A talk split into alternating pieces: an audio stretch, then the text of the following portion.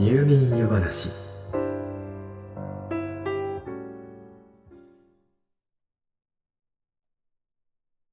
あなたは今幸せですか？こう問われて即座に何の躊躇もなくイエスと答えられる日本人は残念ながらどちらかといえばマイノリティ。つまり少数派のようです。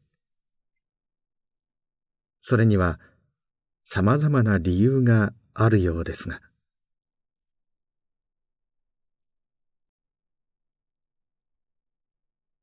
というわけで今宵の夜話は幸せを感じる方法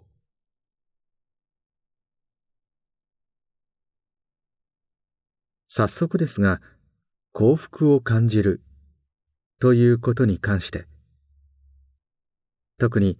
私たち日本人の多くが実は苦手であることが分かっているのですがご存知でしょうか？幸せホルモンと呼ばれるセロトニンという神経伝達物質があります。このセロトニンは脳内で喜びや快楽に影響するドーパミンや恐怖や驚きに影響するノルアドレナリンといった他の伝達物質を制御し言うなれば感情のバランスをとって精神を安定させる役目を担っています。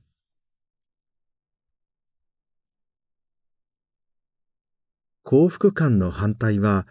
不安感だと言えますが脳の中でこのセロトニンが減少してしまうと人は不安をより感じやすくなってしまいます。そしてこのセロトニンの分泌量が実は遺伝子によってある程度決まっていることが分かってきました。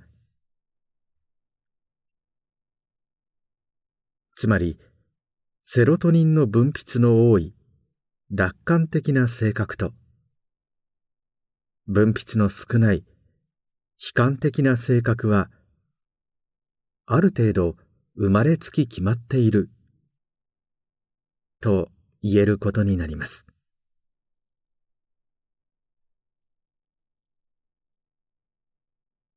このセロトニンの分泌量を左右する遺伝子はセロトニントランスポーター遺伝子と呼ばれていて、うつや統合失調症など、いわゆる心の病気に影響を及ぼすことも分かっていますが、この遺伝子はセロトニンの分泌量が多い方と少ない方、そしてその中間の方の3つの型に分類されています。日本人の遺伝子を調査したところなんとその65%が最も不安を感じやすい遺伝子の型を持って生まれているというのです。逆に最も不安を感じにくい楽観的な遺伝子の型を持つ日本人は全体のたった3%ほどしか存在しませんでした。ちなみにアメリカ人は最も不安を感じやすい型を持つ人の割合が全体の中で最も少なく18%しかいません。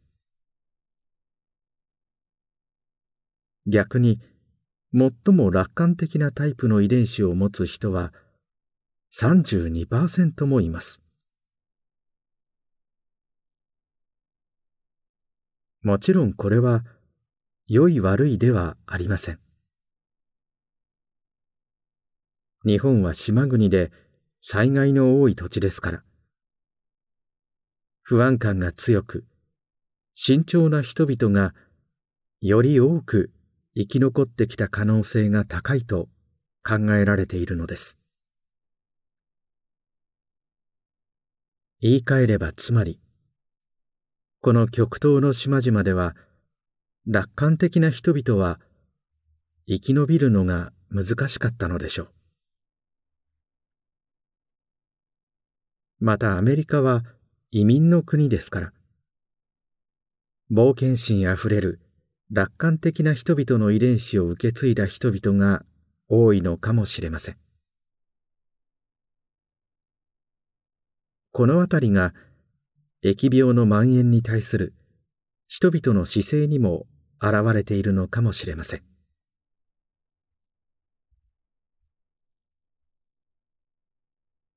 さて、というわけで、私たち日本人のほとんどは不安を感じやすく、言い換えれば幸福を感じにくい遺伝子を持って生まれているわけですから。幸せになる。つまり、幸福感に包まれるためには、意識してそのための環境を整えてあげなければならない、ということになります。が、それには一体、どうしたらよいのでしょう？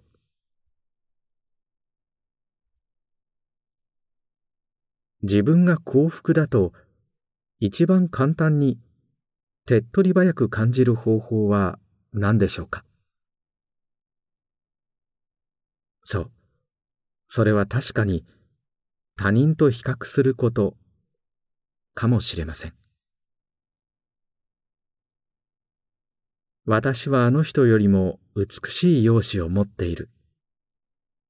あの人よりもお金持ちだ。あの人よりも高い学歴を持っている。ある部分で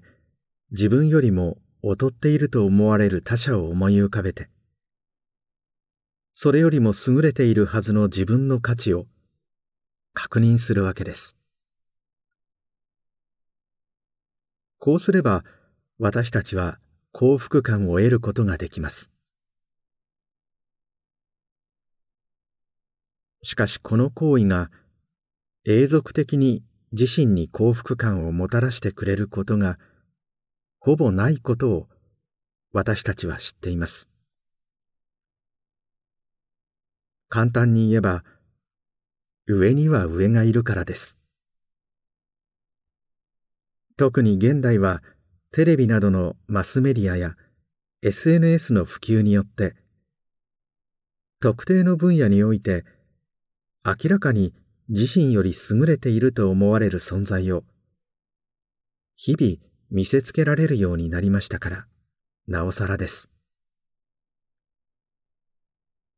私たちの能力は年を重ねれば衰えていくものがほとんどですしそもそも SNS などに映し出されるたくさんのキラキラが本当でない。つまり虚構、嘘である場合もあります。その作られた偽りの輝きを現実で上回り続けることはおそらく不可能でしょう。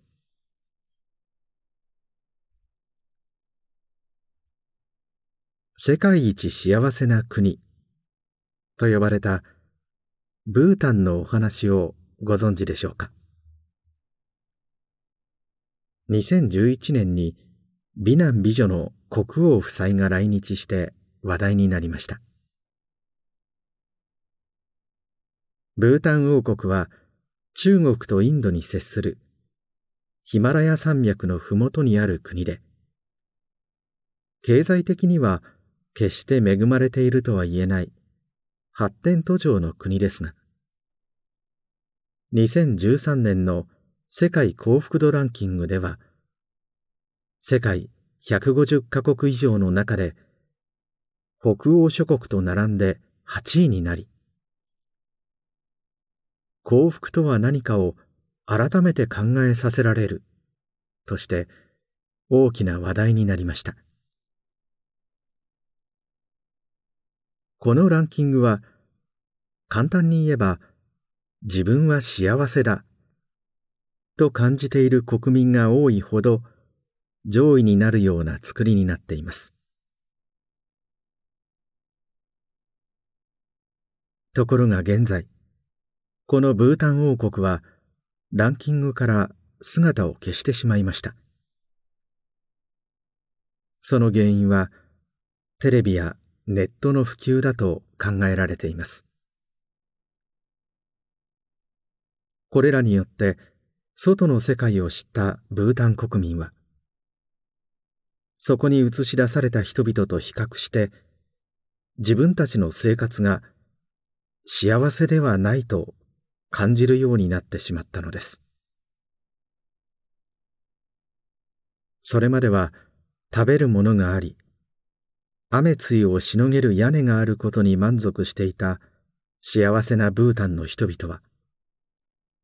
その数を急激に減らしてしまったのです。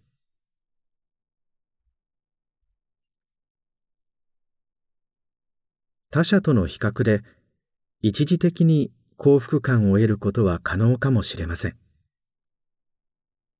しかし決して長く私たちの心に安定をもたらしてくれるものではないのでしょ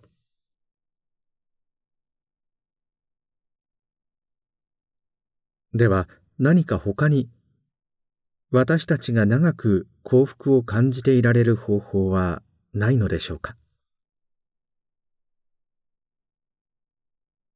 その方法の一つのヒントとなり得る現象が確認されています。ロゼト効果と呼ばれるものです。1950年代のアメリカ・ペンシルベニア州ロゼトという名の小さな町が一躍脚光を浴びました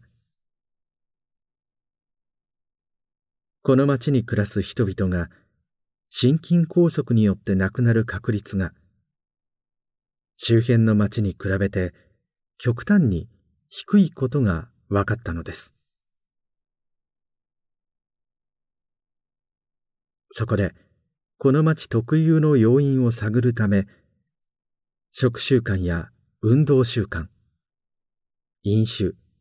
喫煙生活水準などあらゆるリスク因子に関して調査が行われました。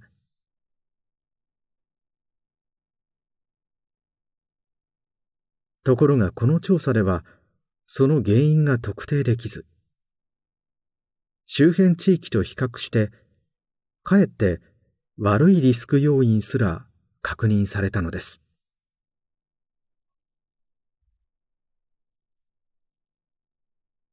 そして最終的に研究者たちが導き出した結論はその要因はロゼトの町に暮らす人々のつながりや連帯感である。というものでした。このロゼトの町は1882年にイタリア南部のある村の人々が集団でアメリカに移住して作られた町でした。ですからここに暮らす人々は人種も生活様式も同じで家族や親戚友人といった人々の結びつきが非常に強く言うなれば町全体が古き良きイタリアの田舎町のごとく一つのファミリーのようにして経済的にも精神的にも助け合いながら生活していたのです。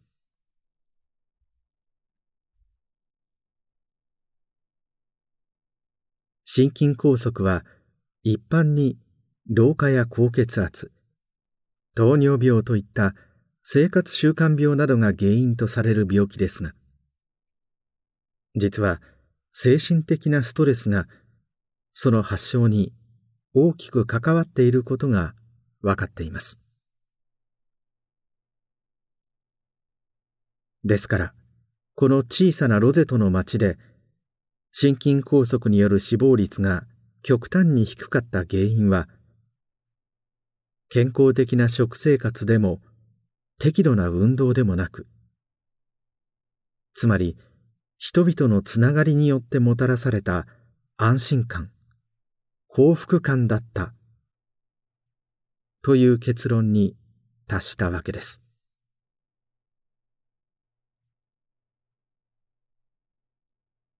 しかし時代が進みこのロゼトの町も外部との交流が盛んになると徐々にアメリカの一般的な生活様式へと変化し始めやがてそこに暮らす人々固有のつながりも薄れてゆきました。そしてそれに伴って心筋梗塞による死亡率も平均的なものへとなっていったそうです。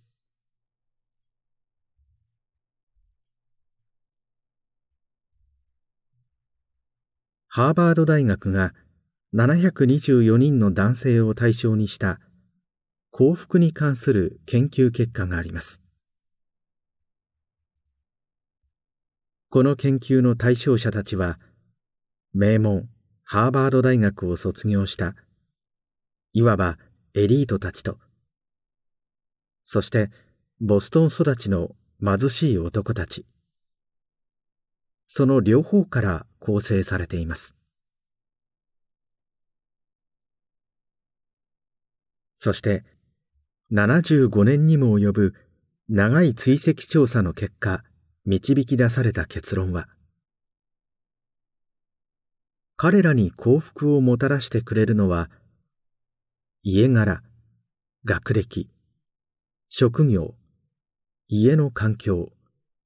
老後資金といったものではない。良い人間関係である。というものでした。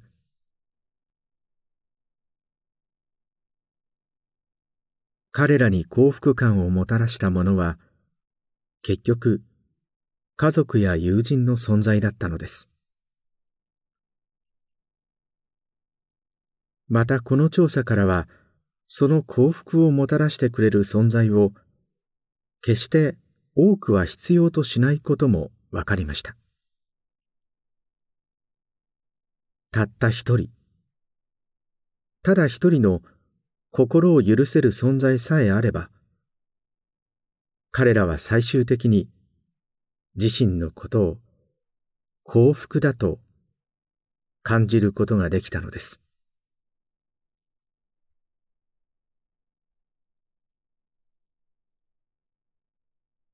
さて、いかがだったでしょうか？幸福は人とのつながりによって得られる。よく言われるありきたりな結論に少しがっかりしてしまったでしょうか？でもこの番組のさまざまな夜話では大抵当たり前の結論にたどり着きます。その当たり前がどんなに大切なものか。それを再認識すること。それは新たな発見をすることと同じぐらい素晴らしいことなのではないかと個人的には思うのですが。あなたはどう考えるでしょうか？